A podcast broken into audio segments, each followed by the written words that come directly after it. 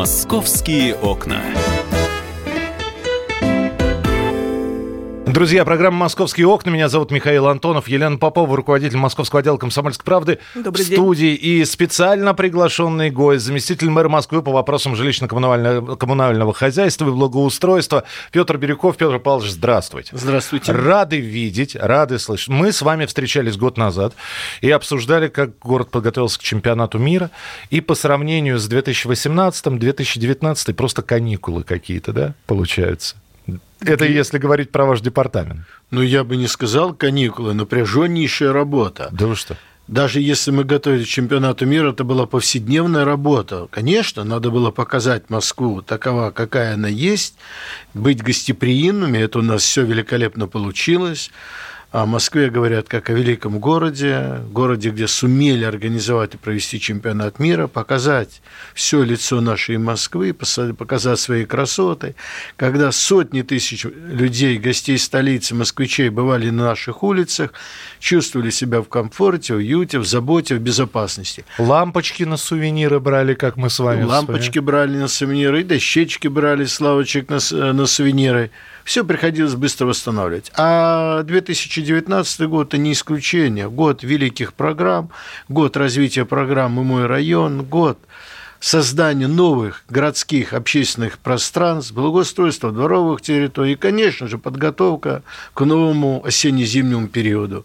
С тем, чтобы очередная зима, очередной осенне-зимний период москвичи жили в комфорте, были постоянно с теплом, электрической энергией, убирались с дороги. Все это надо подготовить. Надо подготовить материально-техническую базу. Вы своих сотрудников в отпуск отпускаете вообще? У вас же круглосуточная тогда и круглогодичная получается работа.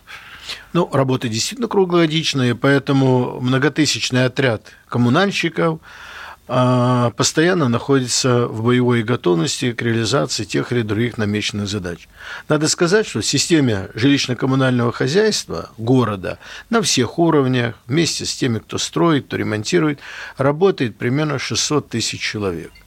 Только вот на одном благоустройстве городском в летний период на ремонтных работах работает примерно 120 тысяч человек ежедневно. Это десятки тысяч единиц различной техники, не только уборочной, но и строительной.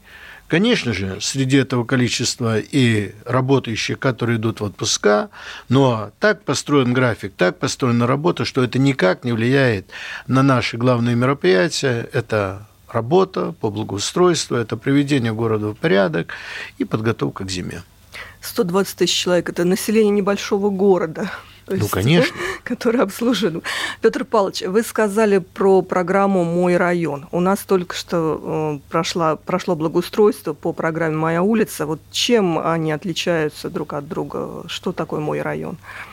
Но программа «Мой район» – это глобальное понятие. Мы когда-то начинали с такого понятия, как «мой двор», «мой подъезд». Мы ремонтировали дворы, ремонтировали подъезды. Потом плавно перешли к благоустройству э, дворовых территорий более глобально. За это время отремонтировали все московские дворы, примерно 25 тысяч московских дворов. Построили десятки, сотни новых спортивных площадок, межквартальных городков, заменили все спортивные э, тренажеры старого вида на новые, не травмоопасные. Мы э, поменяли все детские городки на площадках, внутридворовых территорий. И, конечно же, наступило время заняться улицей. И тогда по решению мэра, по совету с москвичами, было принято решение заняться благоустройством улиц. Надо сказать, что вот за 7 лет после того, как программа эта стартовала, в городе сейчас количество улиц, которые мы благоустроили, отремонтировали, примерно 350. Создано огромное количество пешеходных зон. Ведь э, в начале э, 2010 года в Москве была только одна пешеходная улица Арбат. Сейчас 350. Это примерно около 355 километров пешеходного пространства. Улицы благоустроены, по улицам проведена э, необходимая работа по ремонту инженерии, причем прежде чем благоустроить улицу, перекладывались различные коммуникации тепломагистралей, водопровода, газовых магистралей, э, водостоки.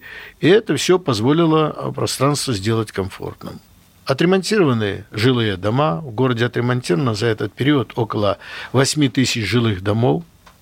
А, приведены в порядок фасады, более 12,5 тысяч фасадов московских отремонтировано. Примерно 2,5 тысячи зданий получили архитектурную художественную подсветку. И Москва очень красиво э, в ночное время. Примерно на 70 больших и малых мостах сделана архитектурно-художественная подсветка. То есть вот создана эта красота. И, конечно же, мы работали в основном в центральной части города, города, а москвичи требовали, чтобы прийти и в отдаленные районы. И вот тогда Сергей Семенович Собянин, встречаясь с москвичами, выработал стратегию с тем, чтобы сделать программу «Мой район». Это глобальная программа. Эта программа включает не только вопросы благоустройства, ремонта жилого фонда, но развитие всей социальной сферы выявляются узкие места, и их москвичи подсказали, где не хватает спортивных площадок, где не хватает спортивных залов закрытых, где не хватает бассейнов.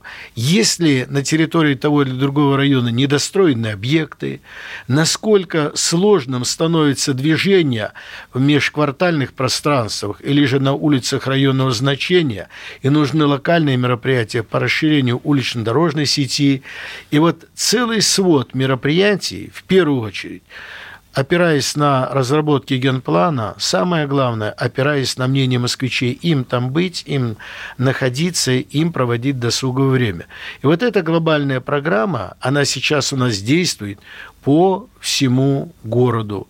Во всех 126 городских э, районах, 22 поселениях на территории Троицкого-Московского округов. И мы сейчас работаем над этой программой эта программа, подчеркиваю, затронула в текущем году все московские районы, где-то в большей степени, где-то в меньшей. И далее она рассчитана на ближайшие еще 4 года, вот в течение трех лет, в рамках концепции, которая отработана с архитекторами, проектировщиками, мы приведем порядок таким же стандартом, как и центральная часть города, все остальные районы города Москвы. Ну, пример тому могут быть сегодня, например, район Бирюлево-Западное. По просьбе москвичей делается прекрасный парк «Яблоневый сад». Бирюлево-Восточное в районе улицы Лебедянская огромнейший квартал приводится в порядок. Или же набережная Коломенская в районе Нагатина-Садовники – взять районы северо-востока, огромные территории э, парковые, межквартальные, или же в юго-западном округе район Ясенева, Конькова, где приводится в порядок дворовой территории площадью 40-50 гектаров. И там решаются вопросы абсолютно все. И так мы сейчас работаем примерно по 1176 улицам. Петр Павлович, вы говорите, значит, вот как, как требуют этого москвичи все понятно. Но ведь довольных всем и всегда не бывает, да? Ну, как, как Бунин говорил, я не 10 рублей, чтобы всем нравиться. Вот, поэтому кому-то что-то нравится. Кому-то нравится э, иллюминация ночная Москвы. Другие говорят, вот нечего электричество тратить, вот деньги на воздух. Кому-то зелени побольше, кому-то парковочных мест побольше, кому-то нравится детская площадка. Другие говорят, а вот здесь стояла яблоня, а вы здесь горку поставили. А вот я в детстве здесь под этой яблоней там коленки сдирал всем понравится невозможно. Вот на критику как реагировать? Вы все-таки выбираете, я понимаю, что большинство голосов, но ведь а с недовольными что делать? Ну, безусловно, сколько москвичей, столько и мнений. И слава богу, что большинство мнений совпадают. Но когда мы приступаем к работе, в первую очередь предлагаем концептуальные решения, разработанные архитекторами, дизайнерами, проектировщиками. Берем необходимые материалы генерального плана. И дальше предлагаем москвичам посмотреть. Хочу подчеркнуть, что ни одного проекта не было, что вот с первого захода проект пошел в работу. Масса предложений, масса решений. Идет доработка этого мнения опираясь на мнение москвичей, на личных встречах с москвичами, проводя сходы, собрания, или же на порталах «Активный гражданин», э, «Наш город», мы собираем эти сведения, сведения обобщаем, дорабатываем, предлагаем москвичам. Конечно, есть какие-то разнопонимания, но большинство большая часть москвичей соглашается. Мы получаем сотни тысяч предложений. Все это необходимо переработать. Ведь мы, когда начинали работу, у нас было всего лишь три проектных института. Сегодня их 27 институту, проектное бюро. Мы пригласили специалистов для разработки этой программы а, из рубежных, Соединенных Штатов Америки пригласили, из Германии, Голландии, Швеции, Франции. Э, и на первом этапе их помощь была очень сильно нужна. А вот когда мы создали свою школу за эти 7 лет, школу архитекторов, проектировщиков, проектных бюро институтов, то мы сегодня уже сами делимся опытом с другими регионами. Да и что так э, быть скромным, можно сказать, сегодня к нам приезжают коллеги из других столиц Европы и учатся, как надо делать в Москве, как заниматься глобально вопросами благоустройства на благо москвичей. Мы про... только да. совет. Да. Мы продолжим буквально через несколько минут. Петр Бирюков у нас в гостях, заместитель мэра Москвы по вопросам жилищно-коммунального хозяйства и благоустройства. Оставайтесь с нами, продолжение через несколько минут. «Московские окна».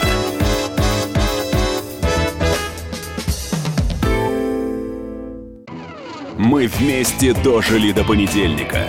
Вовремя рассказали тебе о главном во вторник, среду и четверг. А теперь встречай пятницу!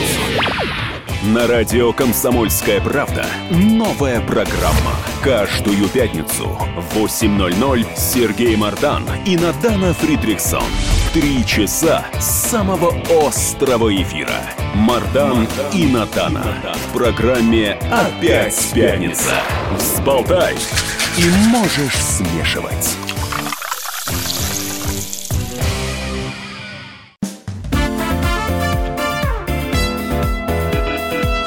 Московские окна.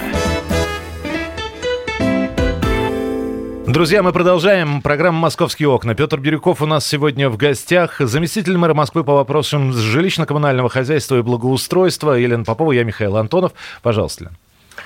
Петр Павлович, большая программа предстоит э, Москве, так называемая мусорная реформа, да, это раздельный сбор мусора. Э, тоже очень много вопросов, очень много мнений у москвичей. Ну, некоторые просто не понимают, зачем им нужно разделять мусор и куда-то там в разные контейнеры выкидывать, когда у меня мусоропровод есть в доме, да, вот я все туда вывалил. Некоторые уже сознательные люди начинают что-то делить. Как все это будет происходить? То есть будут э, какие-то два контейнера, да, стоять э, во дворе, и нужно будет мусор, который мы производим всей семьей, в эти разные контейнеры выкидывать. Мусорная тема, она достаточно сложная. Сложная от того, что надо начинать от собственной квартиры и завершать э, вопросами утилизации. Нужны условия для раздельного сбора мусора, нужна транспортировка, в конце концов, нужна сортировка и переработка вторичного сырья и, конечно же, захоронение. И это глобальная тема для москвичей, она очень актуальна. Сегодня Москва производит примерно около 7,9 миллиона тонн мусора в год – это огромная работа. И, конечно же, эта работа должна быть сегодня основана на мировом опыте. Это, в первую очередь, раздельный сбор мусора. Раздельный сбор мусора для Москвы – это весьма актуальная тема. И вот смотрите, Москва – многоэтажный город. Из 22 этажа не всегда получается раздельно уложить пакетики полиэтиленовые отдельно, бумагу отдельно, стеклопосуду отдельно и вынести. Да и в силу физических возможностей Но не все москвичи это могут ведер, сделать. да, грубо говоря, Поэтому на кухню. Э, в городе принято решение до 1 января 2020 года перейти на раздельный сбор мусора начиная от квартиры и заканчивая контейнерной площадкой. Здесь, конечно, нужно сознание и понимание москвичей. Поэтому сейчас мы работаем над тем, чтобы все 18,5 тысяч московских контейнерных площадок были переоборудованы под это. Закупаем дополнительно огромное количество контейнерного парка, и контейнеры на существующей контейнерной площадке будут раскрашены в два цвета. Синий цвет – это для вторичного сырья бумага, полиэтилен, стекло, э, жестяная тара и серый цвет. Это все остальное, что не попадет в этот контейнер. Будут Мусоровозы раскрашены тоже в два цвета. Синий, который будет приходить забирать мусор из того синего контейнера, который есть, и увозить его на досортировку, где потом по отдельным фракциям на комплексных пунктах переработки отходов все это будет сортироваться. Ну а серый еще раз через комплексные пункты пройдет, что-то удастся там в автоматизированном режиме отобрать, остальное пойдет на захоронение. Мы, начиная с осени прошлого года, в парках, больших парках, скверах, поставили пластиковые контейнеры разного цвета, желтый, зеленый, на которых написано э, красный цвет, что можно в этот контейнер опускать. То есть потихонечку начинается эта работа, материальное создание материально-технической базы. Следующий вопрос. Конечно же, это требует процесса воспитания каждого из нас, привить уважение к этой теме, и надо начинать со школы, со школьной скамьи. Это и сбор макулатуры, не выбрасывать ее, оставлять. Мы будем работать над созданием фандоматов, в которые можно опустить жестяную банку или пластиковую банку за соответствующую плату, и ряд других мер, которые будут в городе работать. Работа это будет идти. Добровольное, абсолютно добровольное начало действий этой работы. Ну а дальше она будет систематизироваться. Необходимость строительства сортировочных комплексов, причем автоматизированных, и Москва к этому готовится и делает, и проводит эти мероприятия. Причем создание сортировочных комплексов – и комплексы упаковки оставшегося мусора для вывоза на полигонное захоронение, это будет идти в автоматизированном режиме с применением современнейших технологий. Мы изучили мировой опыт, применили сейчас э, опыт этот на создании э, наших некоторых комплексных пунктов переработки, применив оборудование из-за рубежа, норвежцы очень сильно работают, шведы над этой темой и наше отечественное э, оборудование. Мы работаем над тем, чтобы создать участки полигонного захоронения в тех местах, где они сегодня получили разрешение, абсолютно на современнейшем этапе. Вот мы приводили примеры, создали такого комплекса э, с переработкой, сортировкой э, мусора в Калуге, где ну, современнейшие условия созданы для утилизации остатков городского мусора.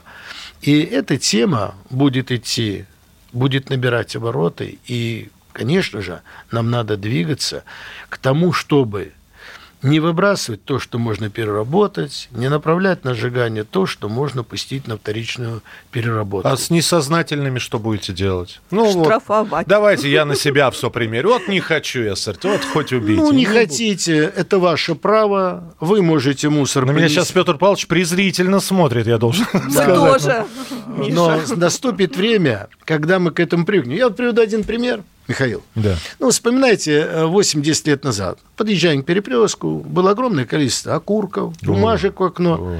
Сейчас мы это видим? Не видим. Почему?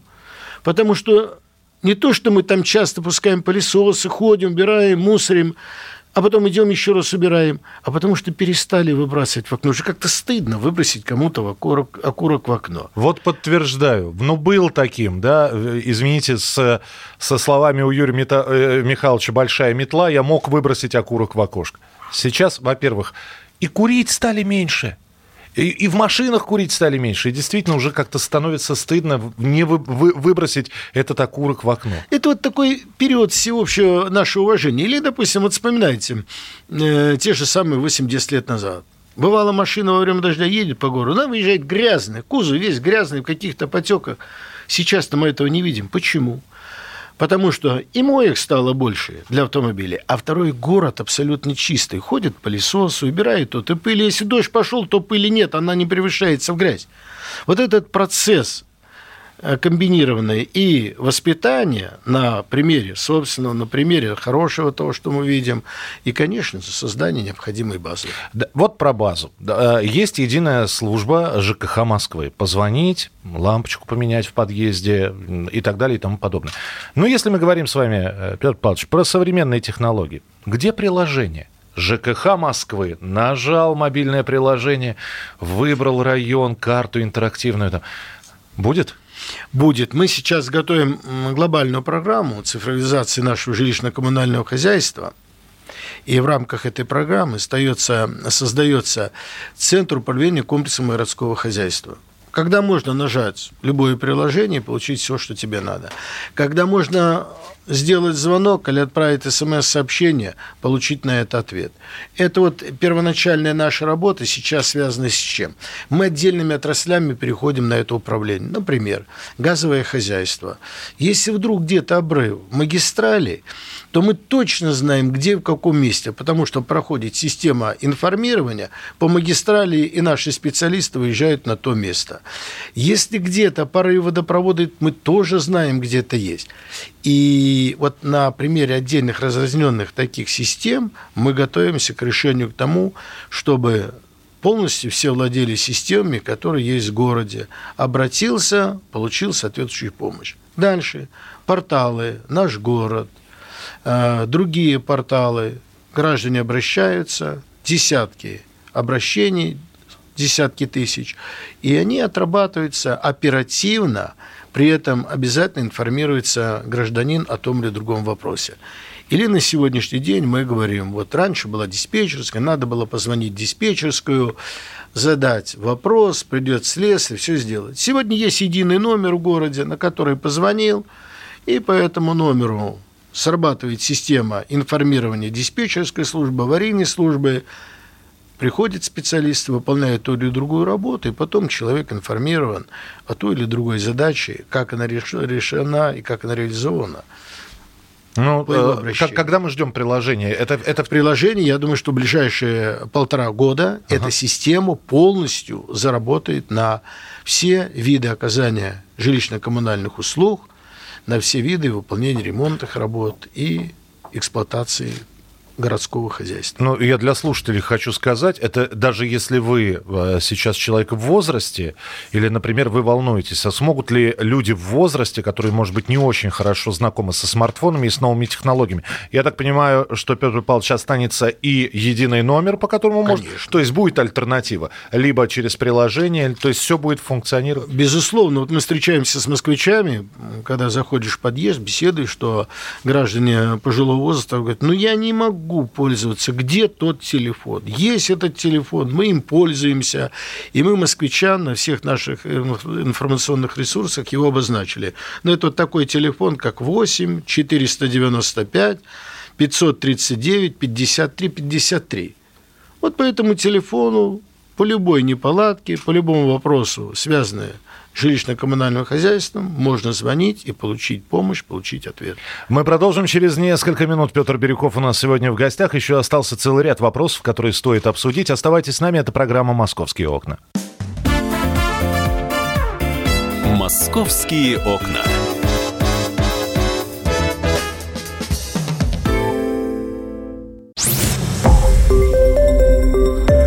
Радио «Комсомольская правда».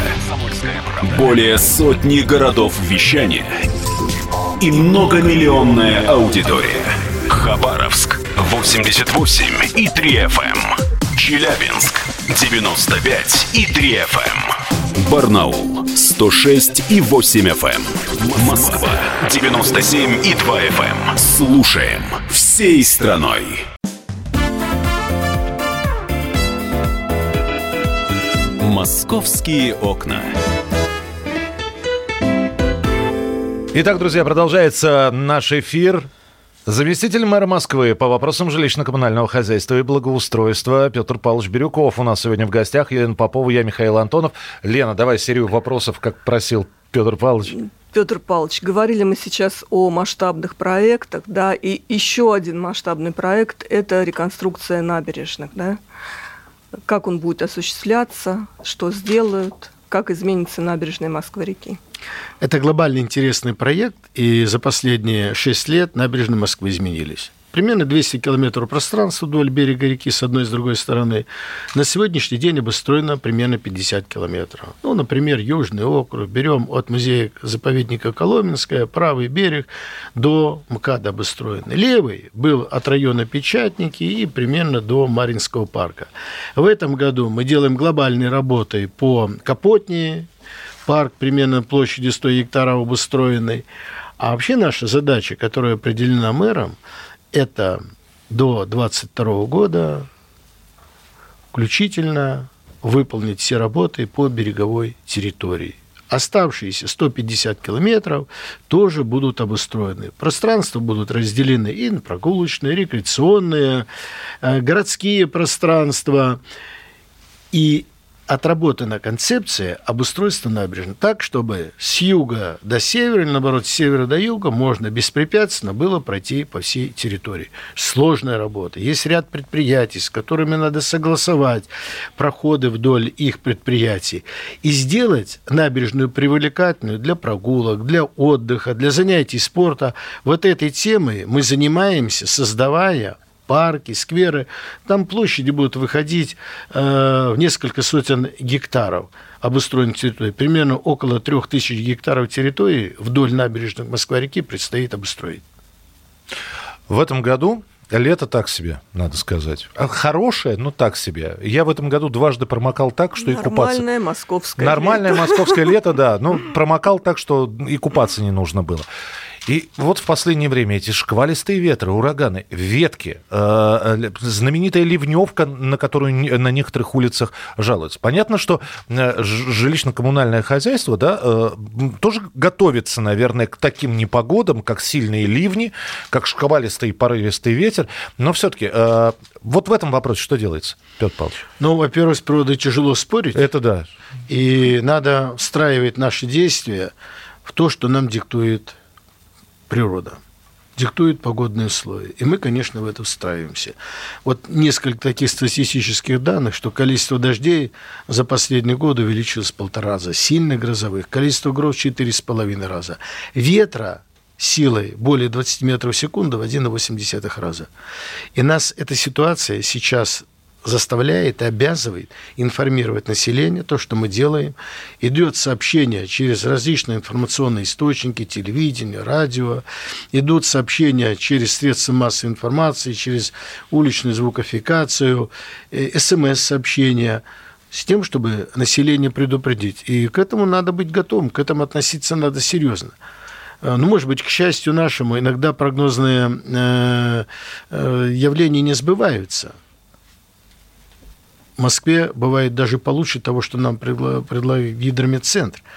Поэтому мы всегда рассчитываем по худшему варианту. Следующий вопрос.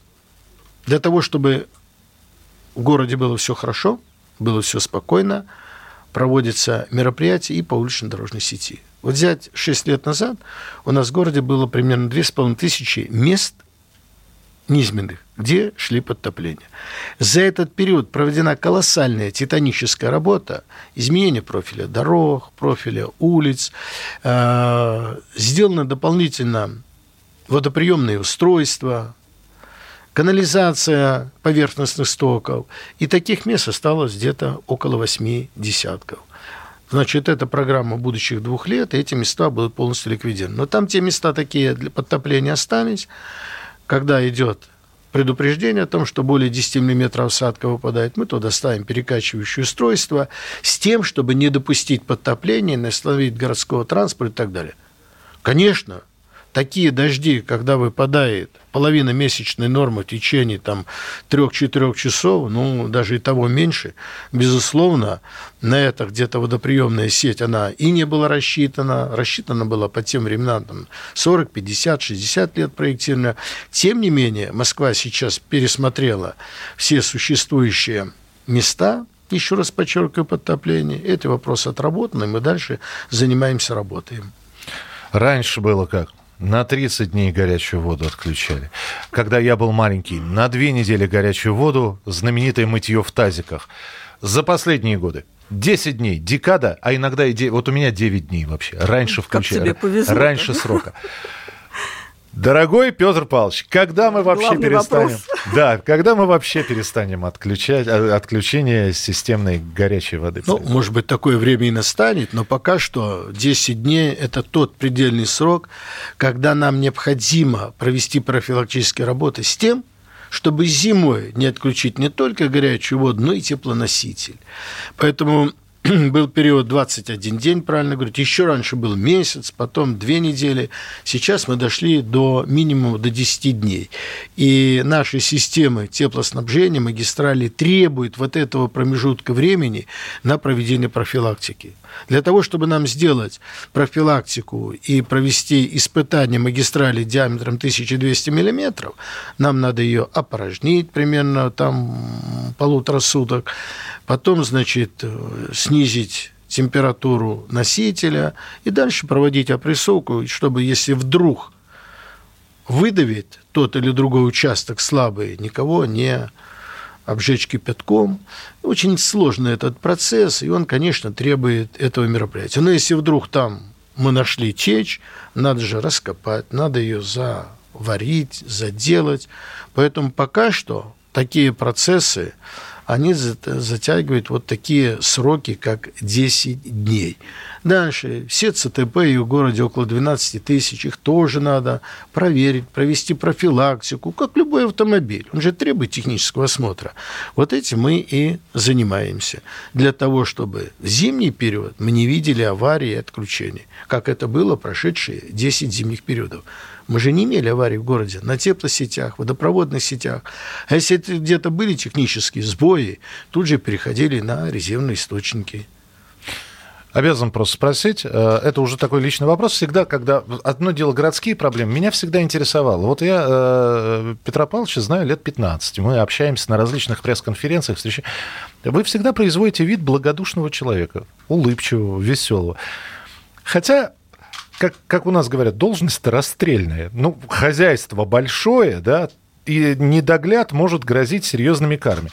И у вас огромное количество подчиненных. И, наверное, не все выполняют свою работу качественно. Мне вот просто интересно. Первое предупреждение, последнее бирюковское предупреждение.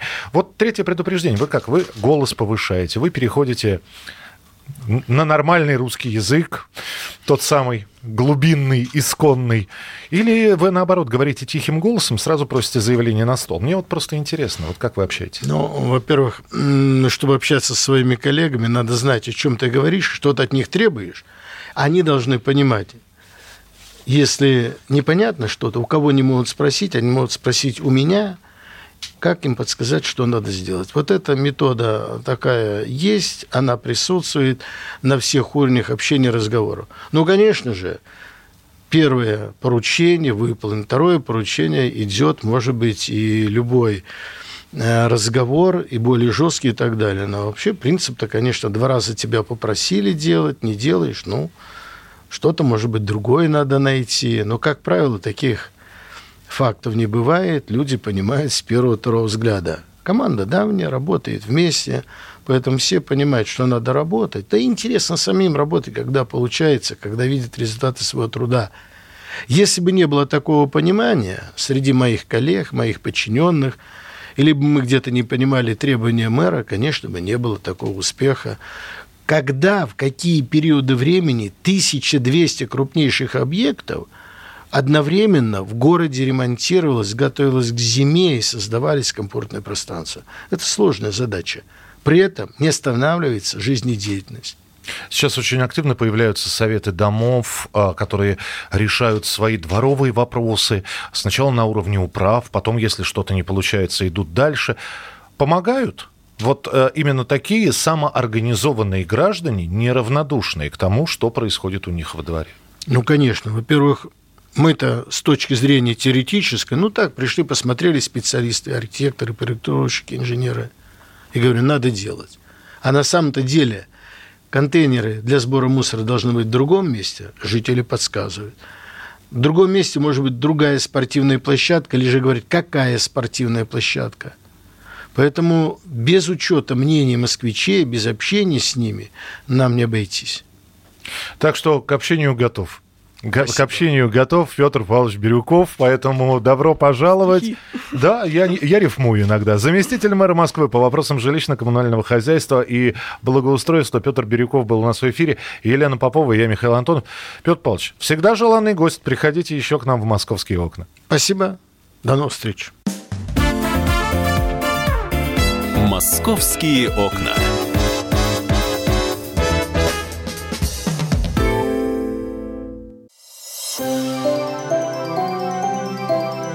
Комсомольская правда представляет. Как тебя зовут? Давид, Шнейдеров Давид.